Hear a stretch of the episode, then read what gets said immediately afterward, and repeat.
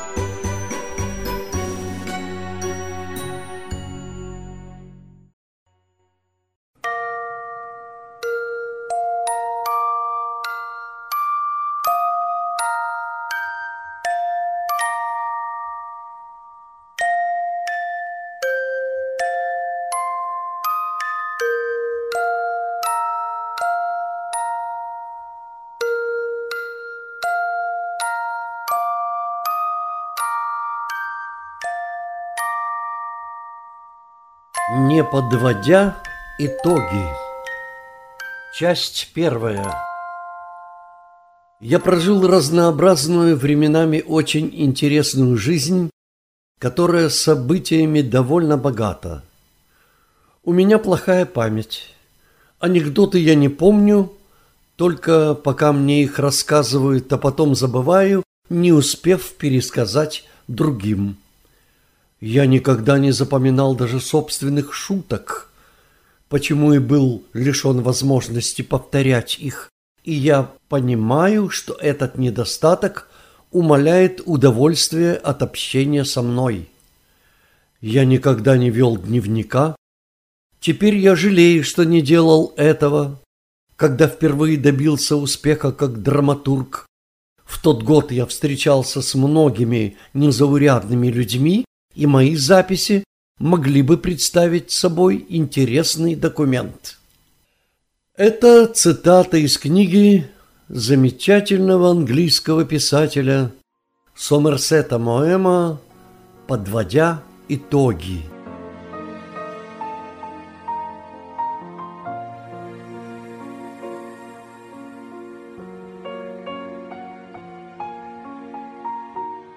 В своем эссе на которое я осмелился, наконец, кстати, не без помощи моего близкого друга, который долгое время капал на мой мозг, уговаривая меня рассказать о своей жизни и творчестве. Так вот, в этом эссе я буду порой обращаться к Сомерсету Маэму, которого читал довольно много и с которым в своем мировоззрении я созвучен. Я тоже не запоминаю анекдоты. Я, написав свои тексты, стихи, сценарии и тому подобное, тоже не могу их воспроизвести, ну просто тут же их забываю. Что это? Болезнь? Беспамятство? Что это?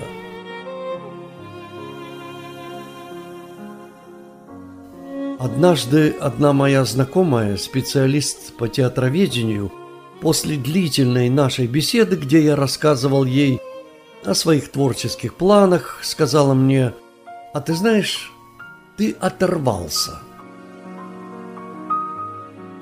Тогда я не совсем понял, что это значит. Нет, я понял, но не понял, как это отразится дальше на моей жизни. Теперь-то я уж знаю, что означали ее слова. Мои замыслы все время опережали время – Мои мысли бегут впереди моего письма. Да, такое бывает, и это надо принять. Это небольшое вступление перед моими сумбурными записками, моим хаотичным эссе, которое не будет выглядеть как подводя итоги. Жизнь нашей планеты пока бессрочна, и ни о каких итогах не может быть и речи. Это будет мой и только мне отведенный отрезок жизни, о котором я поведаю, с вашего позволения, и в котором поделюсь своими мыслями о жизни и творчестве. Мы все родом из детства, так гласит всем известная банальная истина. Но почему бы не доверять этой истине? Если мы мысленно довольно часто обращаемся к этому периоду нашей жизни и вспоминаем о нем с улыбкой и умилением. Впрочем, возможно, есть люди, для которых детство было кошмаром. Мне очень жаль таких людей. Но я надеюсь, что для большинства детство все-таки было светлым периодом в их жизни. Мое детство.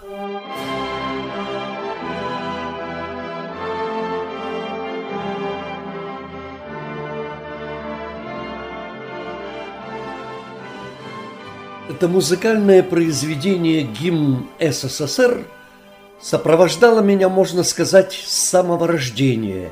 В каждом доме существовала так называемая «радиоточка» – советский репродуктор «Тарелка» образца 20-х и 30-х годов 20-го столетия. В углу нашей комнаты висела вот такая черная тарелка, из которой и доносились разные звуки – которые новорожденное дитя воспринимало как какой-то шум. Но постепенно этот шум, эти звуки начинали формировать в сознании ребенка становление речи и языка той страны, где он родился. Тоже можно сказать и о музыке, которая транслировалась по этой тарелке. Музыка, особенно классическая музыка, сформировали в дальнейшем во мне музыкальный слух, об этом я расскажу отдельно. Репродуктор никогда не выключался, и ровно в шесть утра начиналось вещание. Звучал этот гимн в хоровом исполнении. Люди пробуждались и одухотворенно шли на работу. Дети же шли в садики и школы. Тоже одухотворенно. Репродуктор вещал целый день до 12 часов ночи и заканчивал работу тоже исполнением гимна. И только тогда наступала тишина. С какого же детского возраста помнят себя люди, когда они начинают себя осознавать? Конечно, каждый по-разному – Мои детские воспоминания начинаются, я думаю, с полутора лет. Воспоминания эти довольно обрывистые, но яркие. Жили мы в большом старинном доме, построенном в конце XIX века. Дом был с толстыми стенами и очень высокими потолками. Фасад дома украшали колонны и скульптурные лица маски в стиле дель арте – Перед нашим старинным, красивым четырехэтажным домом, где мы жили, росло высокое, могучее дерево. Это был дуб с громадными, мощными ветвями. Я любил смотреть на дуб в наше большое окно. Осенью, когда были сильные ветры, ветки дуба сильно раскачивались и шумели. Мне маленькому было страшновато, но когда я подрос – то было очень любопытно. Этот шум часто будил меня ранним утром, когда за окном было еще темно. Утро в нашем детстве всегда было утро, длинное и интересное. Мое детство было таким же безрассудным, как и детство всех детей. Кто-то мог безрассудно сунуть пальчики в розетку, кто-то, взобравшись на подоконник открытого окна, из любопытства мог заглянуть вниз с шестого этажа, а что там делается. Кто-то мог схватить рукой горячую сковородку, ну и так далее. Мое же любопытство заключалось в следующем. Долго приглядываясь к железным прутьям спинки железной кровати, я почему-то решил пролезть сквозь эти прутья. Первой прошла только моя голова, остальное нет. Ну, нет так нет. Решил вернуться обратно, да не тут-то было. Голова застряла всерьез и надолго. Я запаниковал. А вдруг голова оторвется? Этот эпизод закончился просто. Мой отец, который дома бывал редко, но в этот раз оказался рядом, применив свою мужскую силу, раздвинул прутья насколько мог, но этого было достаточно, и моя голова осталась невредимой на всю мою оставшуюся жизнь. И это единственное, за что я благодарен отцу, которого с двух своих лет я больше никогда не видел. Нет, правда, один раз в мои девять лет была короткая встреча, и я помню по моей просьбе, он купил мне перочинный ножик, но на этом все и закончилось. Второй же эпизод моего детского безрассудства произошел, когда я гонял по комнате, небольшой резиновый мячик и приговаривал «фу ты бол, фу ты бол». В те времена не было в доме газоснабжения, а были электроплиты, на которых готовили еду, грели воду, ну и так далее. Я помню, что спирали этих плит часто перегорали и обрывались. Купить новую было дорого, и люди просто соединяли, скручивали спираль вместе обрыва, и плита работала дальше. В тот день в углу комнаты на полу стояла плита, и на ней грели ведро с водой. От моего удара по мячу этот мячик влетел в угол комнаты, и я, пытаясь пролезть за плиту и достать его, этот мячик, разумеется, перевернул ведро с горячей водой. Ну, далее была больница, и это уже неинтересно.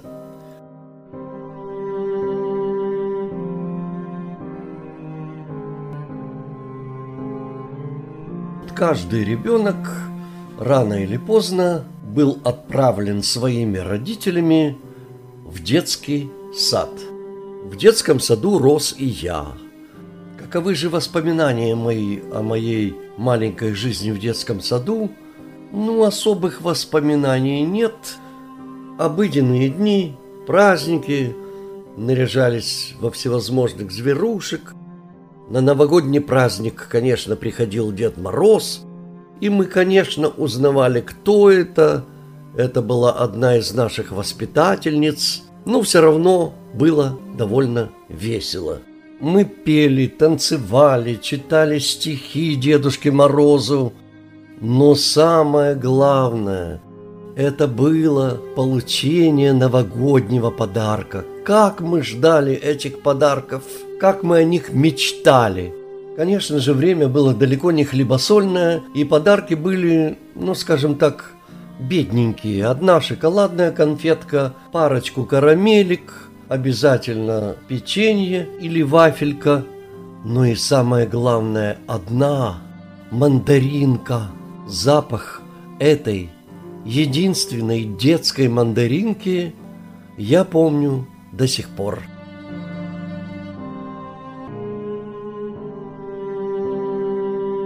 Правда, в моей детсадовской жизни есть два ярких эпизода – о которых я хочу вам рассказать. И вот я помню однажды на территорию детского сада въехал самосвал на детскую площадку и высыпал огромную кучу качанов кукурузы. Ну, мы все, конечно, обрадовались и бросились к этой куче, разделились на две половины и этими початками начали перебрасываться стараясь попасть друг в друга. Вот так же и зимой, бывало, дети высыпают на улицу, лепят снежки, перебрасываются ими. И очень по этому поводу радуются. Радовались и мы. Правда, эта радость закончилась для меня плачевно. Один початок попал в меня, и не просто в меня, он попал мне прямо в глаз. Да, это было действительно больно. Я долгое время не мог этим глазом видеть, был какой-то туман, но потом, слава богу, зрение ко мне вернулось. Ну, конечно, всем нам попало под первое число от наших воспитательниц. Но, как говорится, все обошлось.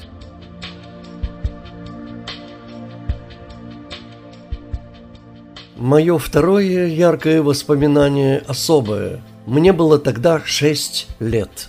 Во время дневного сна, ну, дети в это время днем два часа обязательно спят. Так вот, во время дневного сна мне, ну, захотелось в туалет. И вот, повинуясь этому желанию, я тихонечко встал с постели, чтобы не разбудить рядом лежащих детей, на цыпочках пошел к двери спальни, но подойдя остановился, потому что из-за двери слышал какие-то странные звуки. Звуки доносились из нашей большой игровой комнаты, куда и вела эта дверь. Я тихонечко так приоткрыл эту дверь, и что я увидел? Наша воспитательница почему-то сидела на своем письменном столе. Рядом с ней был какой-то дядя. Он ее как бы обнимал и прижимал, и все время ее как бы толкал. Может, он хотел столкнуть ее со стола, а она не хотела. И я не понял, что он делал с ней. Может быть, он ее душил, но она как-то не вырывалась, а издавала какие-то звуки и не отталкивала его, а наоборот прижималась к нему и подпрыгивала. Я был просто потрясен. Мне даже стало страшно. Я не понял, что произошло. Я тихонько прикрыл дверь, быстренько лег на свою кровать, укрылся с головой. Сна, как говорится, не было ни в одном глазу. Желание пойти в туалет у меня вообще пропало, я о нем забыл. Я думал, что же это? Что это такое непонятное? Ну как мне было, шестилетнему малышу, понять, что это было? Сейчас я могу сказать только одно. Конечно же, как говорилось в одной телепередаче одной женщины, что в Советском Союзе секса не было, так не было и сексуального воспитания. Никто не мог объяснить, откуда появляются дети, каким образом это происходит. Мы ничего этого не знали. Мы этого долго не знали. Мы не знали этого даже когда пошли в школу, и учитель биологии нам как-то немножко стыдливо объяснял, что такое пестик, что такое тычинка, и как происходит какое-то оплодотворение цветка пчелкой – вот таким оно было, наше детское, советское, сексуальное воспитание. Да, ну вот эти два ярких эпизода моего пребывания в детском садике я, конечно, помню до сих пор, а остальное как-то стерлось в один единственный период времени перед тем, как мне надо было идти в школу. Так все-таки, Какое значение в моей жизни сыграл этот советский репродуктор «Тарелка»? Думаю, что лет с четырех я стал слушать его уже более-менее осмысленно. А передачи были такие. Дикторы вещали новости и информацию, редакция пропаганды радио работала на полную катушку. Литературно-драматическое вещание, музыкальное вещание – было много классики, концерты народной музыки, ну и тому подобное. Передачи для детей, для молодежи и спортивные программы. Подавалось все это эмоционально очень оптимистично. Никакого пессимизма не было в интонациях дикторов, артистов, комментаторов, сказочников, певцов – Я еще хочу добавить, что после дневного сна обычно меня из садика забирала моя старшая сестра. Она приводила меня домой, оставляла там, а сама убегала гулять с подружками. Я же долго оставался один, практически до вечера один. И вот в это время как раз я и слушал радиопередачи, и в частности передачу «Театр у микрофона».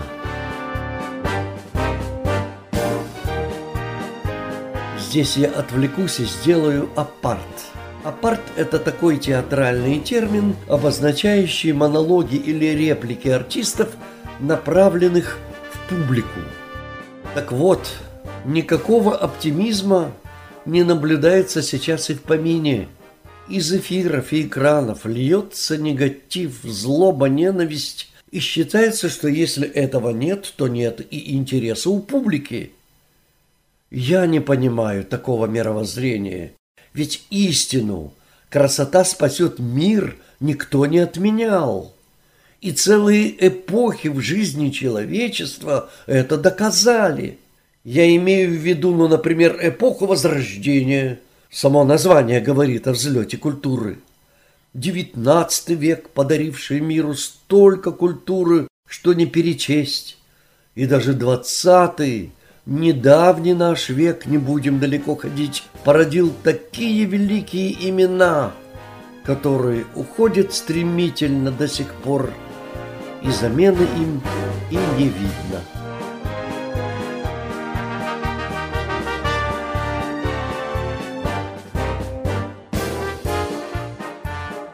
Я возвращаюсь к теме радиовещания, которая в моей судьбе сыграла решающую роль.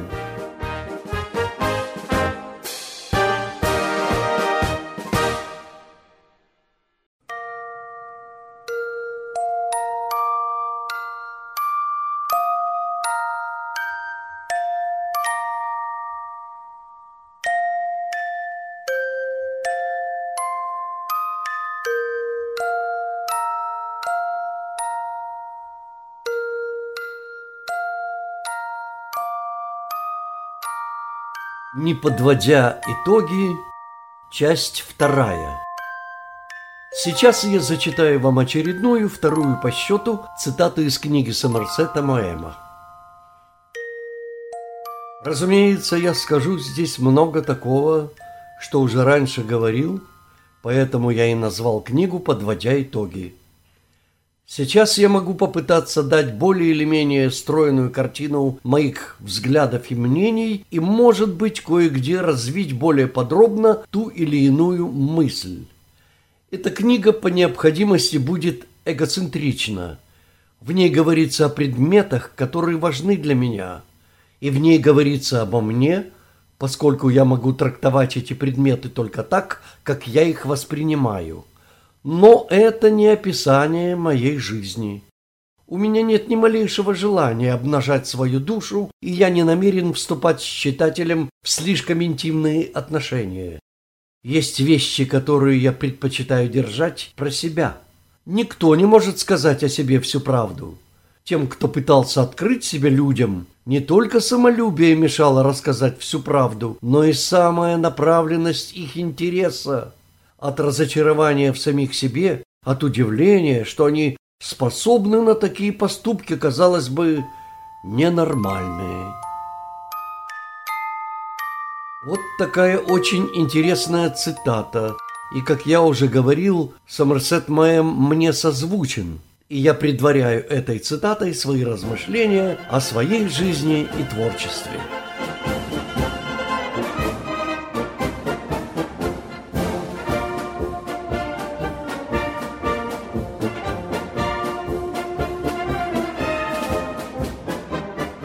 Начиналось утро в шесть часов.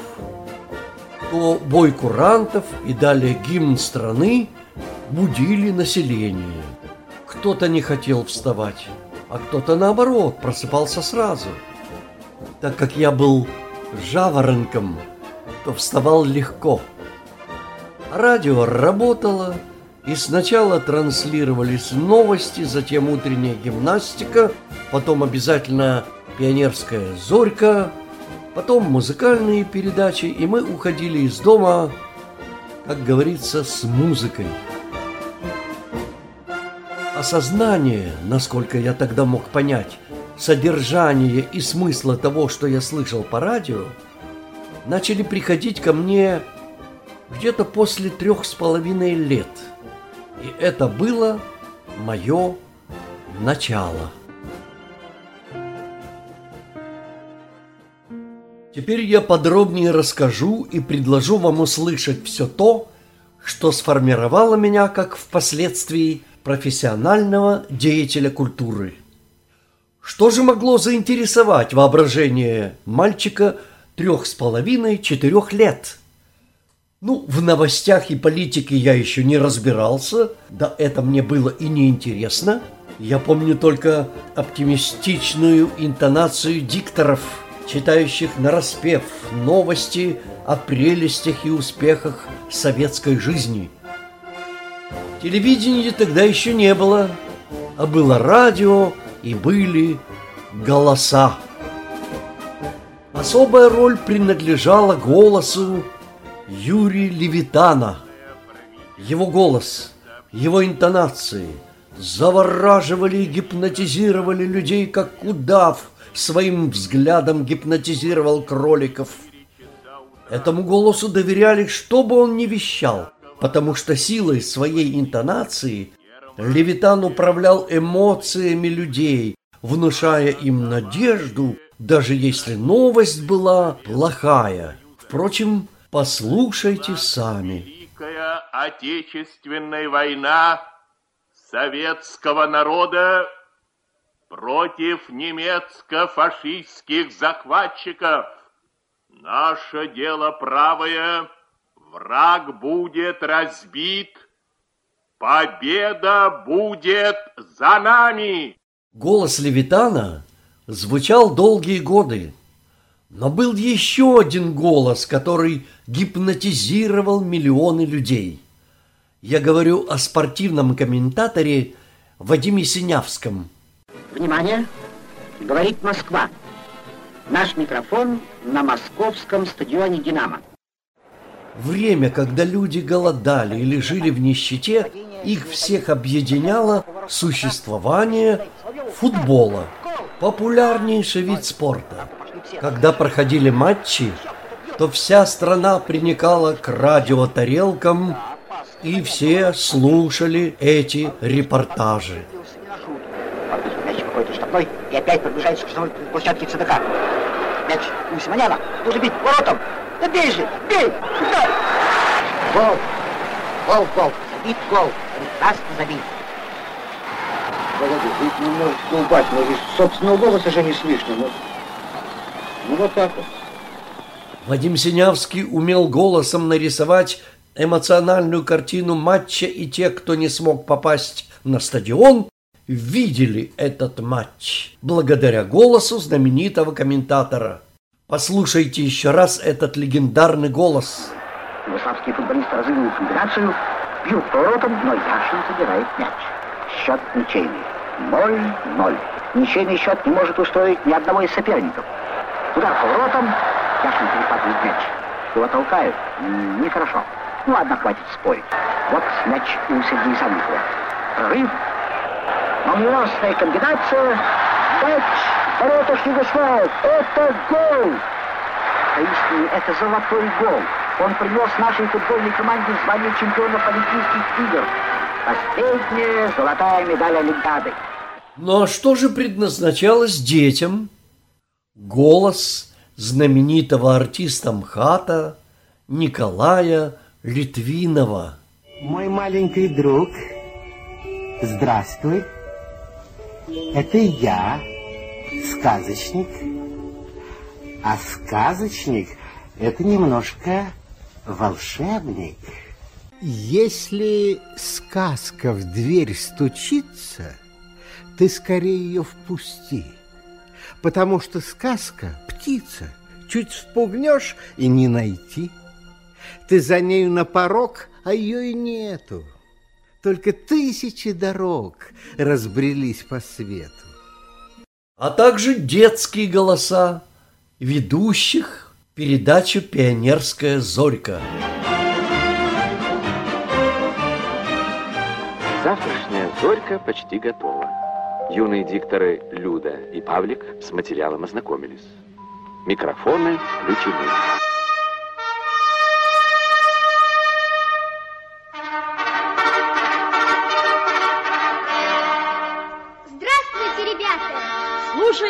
Пионерскую зорьку. Но что меня больше всего интересовало, что меня притягивало и влекло, это передача музыкальной и литературно-драматической редакции.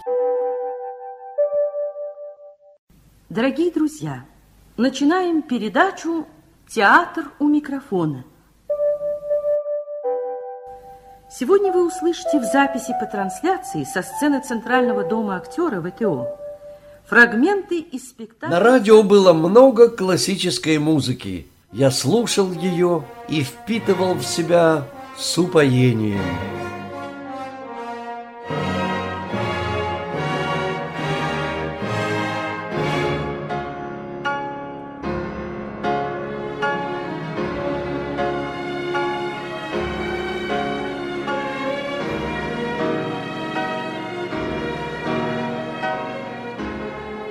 Это осталось во мне на всю жизнь. Всю дальнейшую музыку, эстрада, джаз, рок я всегда сравнивал с классикой. Красота звучания, эмоциональность, мелодичность классической музыки – вот мои критерии, вот мои предпочтения.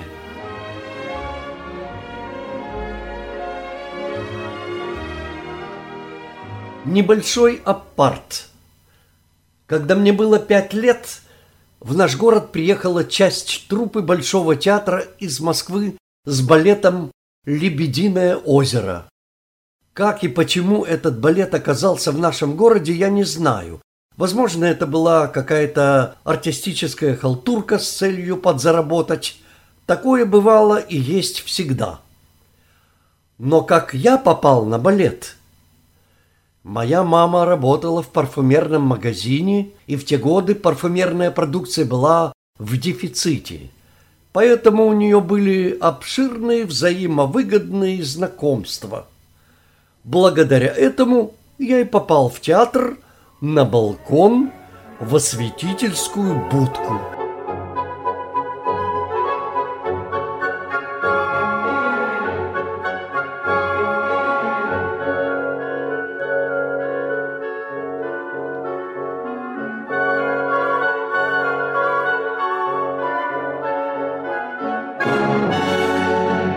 Оставив меня на попечение женщины-осветителя, мама ушла на работу, а я попал в мир балета.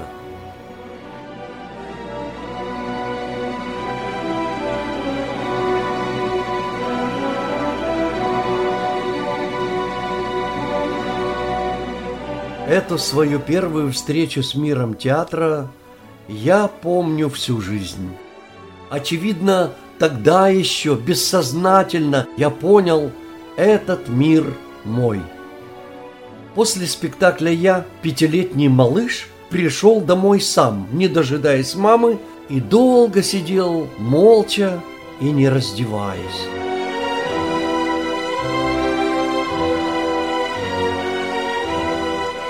Встревоженная мама, не найдя меня в театре, прибежала домой – Увидев меня, начала журить меня, почему я ее не дождался, а я сидел и молчал.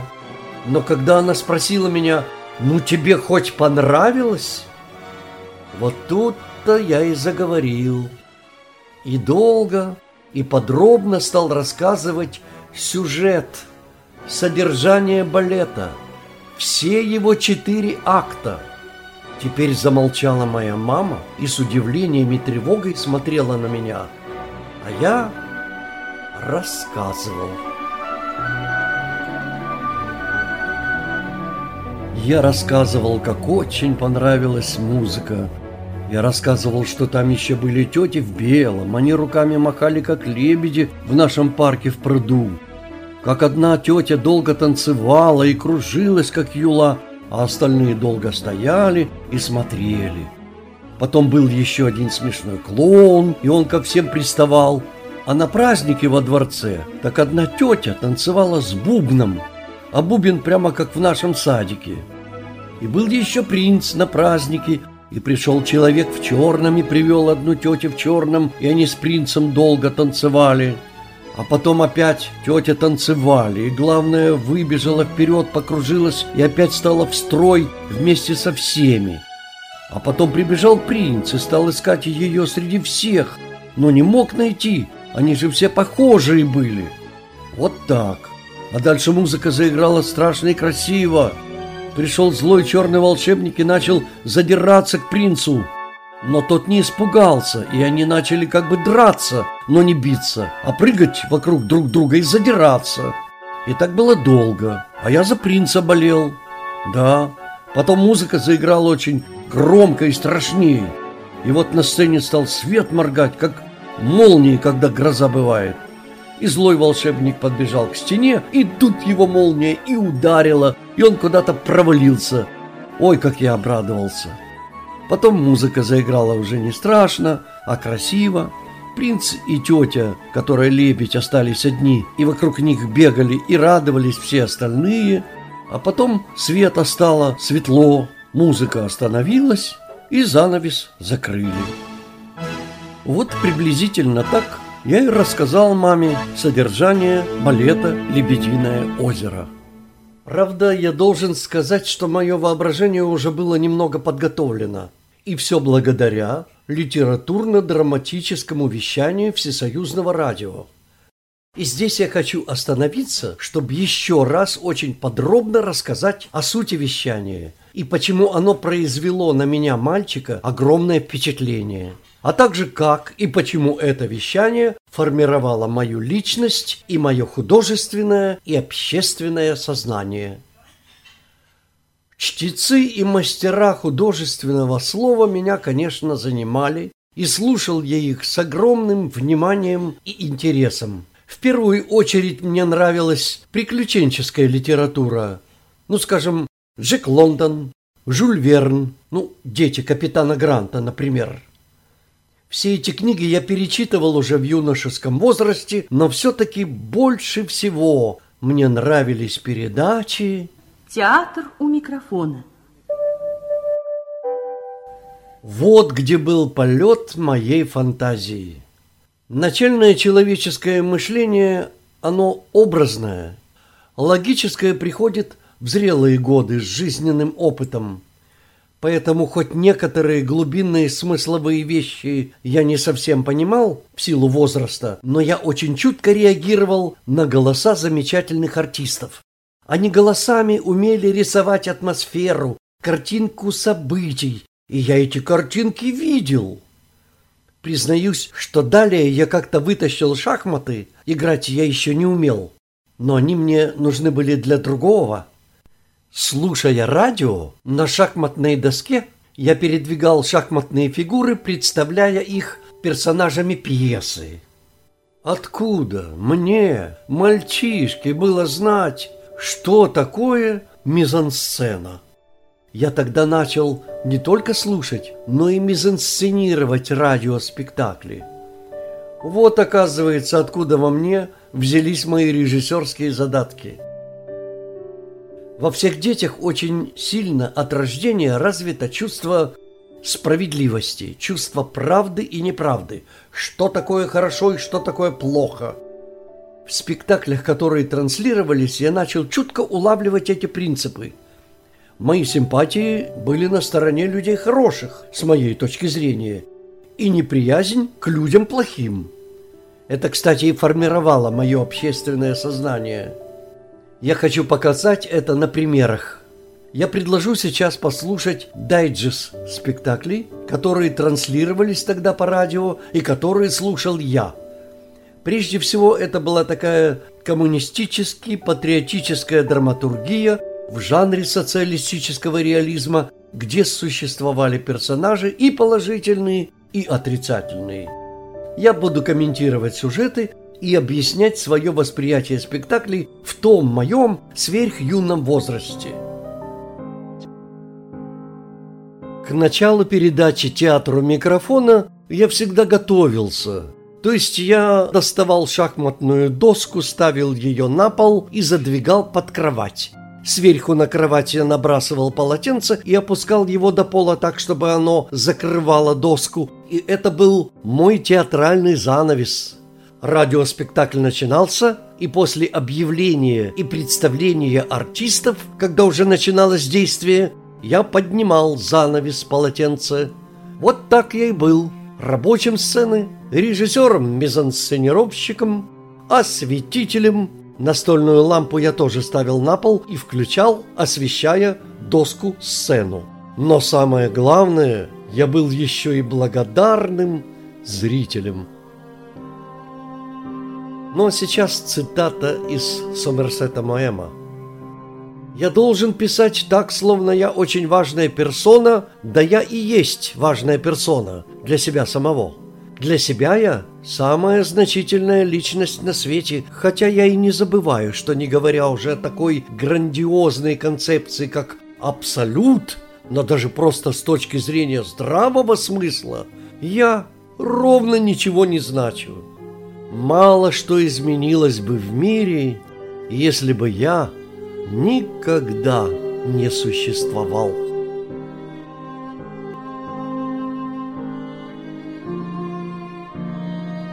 Читал автор Михаил Овсянников. Продолжение следует.